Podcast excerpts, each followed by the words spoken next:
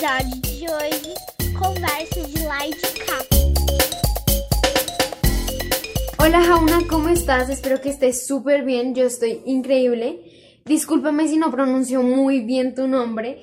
Eh, lo que pasa es que aquí en Colombia, donde vivo, no es muy común ese nombre, entonces no sé cómo decirlo.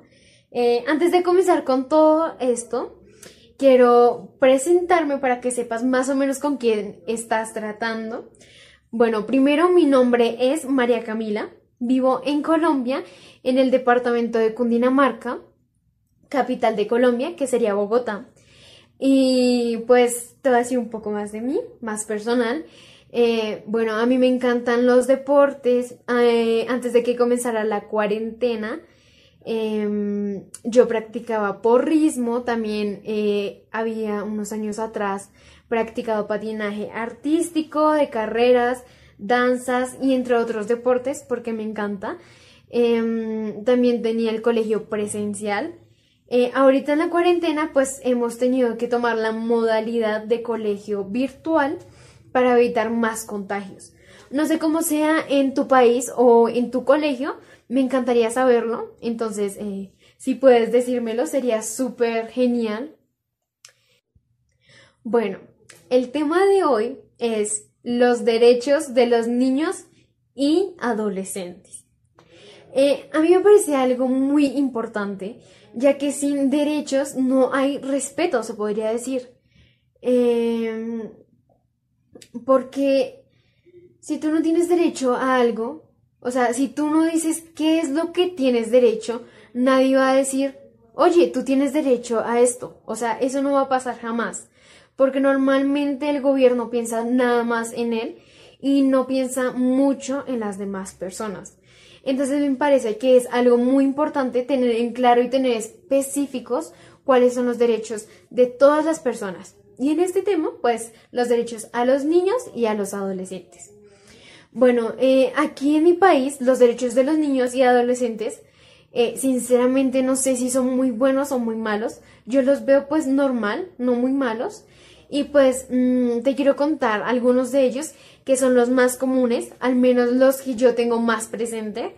El primero que sería el derecho a la vida, el derecho a comer, al, estudiar, al respeto, el derecho a mm, la libertad, a la salud, a jugar, entre muchas cosas más.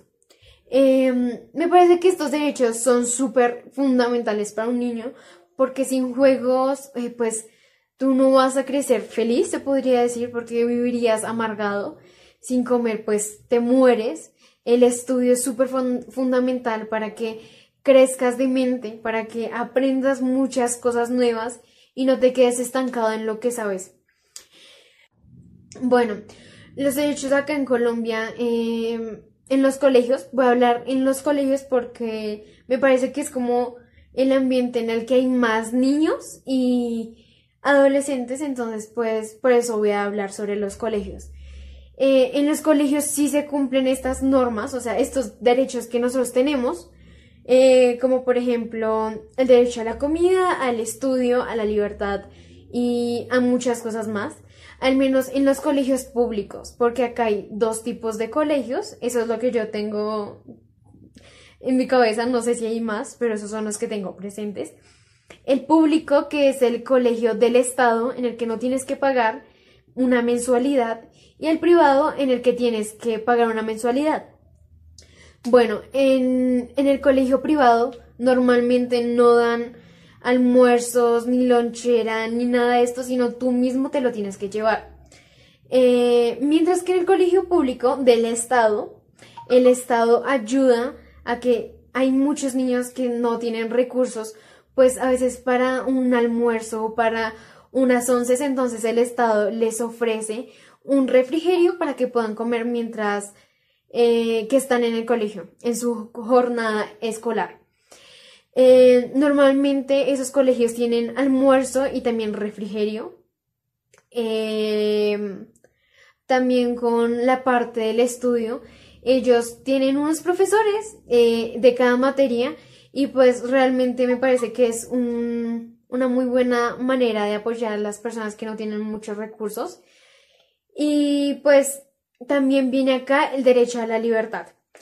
En los colegios públicos, porque en los privados, yo he estudiado en colegios privados y también una vez estudié en uno público, y me he dado cuenta que la libertad es muy distinta en los dos ámbitos. ¿Por qué? Porque en un colegio público, digamos que tú tienes una... como que tu sexualidad no es la común, no es la hetero, sino digamos eres lesbiana o gay o mm, participas en otra eh, parte de la sexualidad. Eh, en un colegio público tú le puedes decir a un profesor o a un rector que no te sientes cómoda con una falda, sino que te sientes cómoda con un pantalón, como si fueras un hombre. En un colegio público te lo aceptan. ¿Por qué? Porque es libertad a expresión. En un colegio privado eso no es posible. Tú no puedes ir al colegio a decir, no, a mí no me gusta utilizar eh, falda, yo quiero utilizar un pantalón. No, no puedes, porque el uniforme ya está específico y lo tienes que utilizar. Mientras que en el colegio público, pues no, tú puedes tener esa libertad de expresión. Aquí viene la parte del respeto. Yo he visto que el respeto aquí en los colegios, ya que estoy hablando con esto, pues sí es bueno, pero no mucho porque hay excepciones.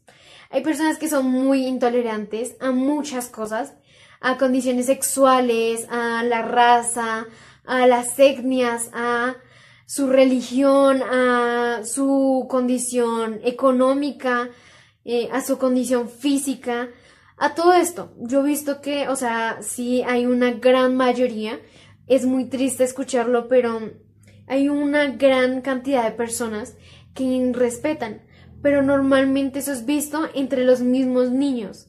Entonces no sería por culpa de mm, del colegio, sino que son los mismos estudiantes que se hacen bullying o sí, se hacen maltrato verbal. Eh, lo último que me gustaría decirte es también una parte de la libertad que me he dado cuenta que es muy común aquí en Colombia o al menos en donde yo vivo, que es la pintada de las uñas, pintarse las uñas. Em, en los colegios normalmente eh, obligan o dicen que no se pueden pintar las uñas las niñas o niños. O si se las van a pintar, se las tienen que pintar de colores muy claros y no se las pueden pintar de colores rosados súper fuertes o azules o rojos o negros o blanco. No se puede. Em, aunque me he dado cuenta que hay colegios públicos en los que sí aceptan estas cosas, ya que es libertad de expresión, uno se puede expresar con los colores de esa forma y pues a veces no les dicen nada a los niños o niñas, mientras que en los colegios privados es un poco más fuerte el tema. Ya es una regla y la tienes que cumplir, o si no, pues te van a hacer eh, firmar observador, que sería como bajarte un punto en tus notas, se podría decir, y pues uno no quiere eso, entonces uno no puede expresarse de esa manera. Eh, aunque también hay excepciones de colegios privados y públicos, obviamente. Eh, todo depende del colegio, todo depende de todo, ¿vale? Y pues ya no me quiero extender más porque no te quiero aburrir y quiero que esto sea algo muy dinámico y sea algo con lo que podamos hablar muy eh, agradablemente y que no nos aburramos, ¿vale? Y bueno, antes de terminar con este video, me encantaría hacerte unas preguntas. Primero me encantaría saber si en tu mm, colegio o en donde vives eh, dejan que las niñas o niños se pinten las uñas, cómo es la libertad de expresión ante la condición sexual de las personas, de las razas, de las etnias. Em, también me encantaría decir o preguntarte Em, cómo están tomando en tu colegio la cuarentena. Si estás teniendo clases virtuales o si estás teniendo clases presenciales y cómo está tomando tu país la cuarentena. Espero que en esta cuarentena la estés pasando súper bien. Yo la verdad estoy un poco agobiada, estoy como muy aburrida. Tengo muchas cosas que hacer, pero ya me aburre estar encerrada en el mismo lugar Entonces, eh, pues ya eso sería todo. Espero que tengas un increíble día. Y pues, bye.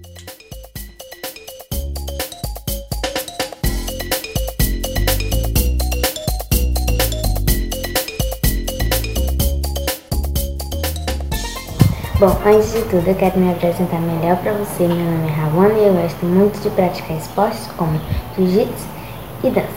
Eu moro numa cidade pequena chamada Santana, localizada no Maranhão. Aqui só tem escolas públicas, mas mesmo assim ainda existe preconceito com o homossexual. Aqui meninos e meninas têm o direito de se expressarem. Estou tendo que me adaptar com as aulas virtuais porque, pelo menos aqui na minha cidade, ainda estamos seguindo com a quarentena. Mas no Brasil tem muitas crianças e adolescentes que não estão conseguindo ter acesso às aulas virtuais por muitos fatores, como internet ou condições financeiras. E esse ano, fazendo 30 anos do ECA. O que é o ECA? É o Estatuto da Criança e do Adolescente, que tem direito a dar a vida, a saúde, a alimentação e a profissionalização à criança e ao adolescente. Porque se uma criança crescer amargurada, não cresce feliz. E eu fiz um pequeno símbolo dedicado a você, que é esse aqui. E foi muito gratificante para mim conversar com você, mesmo sendo por vídeo. E é isso. Tenha um bom dia. Beijo. Tchau, tchau.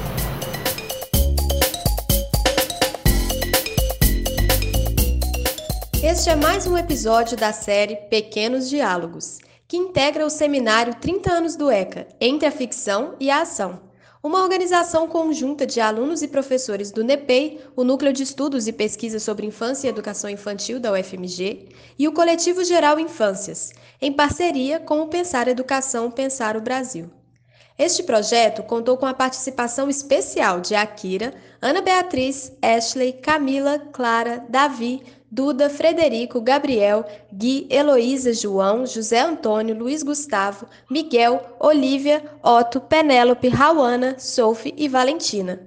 Todas as crianças e adolescentes que ouvimos hoje nos deram seu consentimento, juntamente com mães, pais e responsáveis, para a divulgação de suas vozes por essas ondas. Obrigada por chegar até aqui e até a próxima!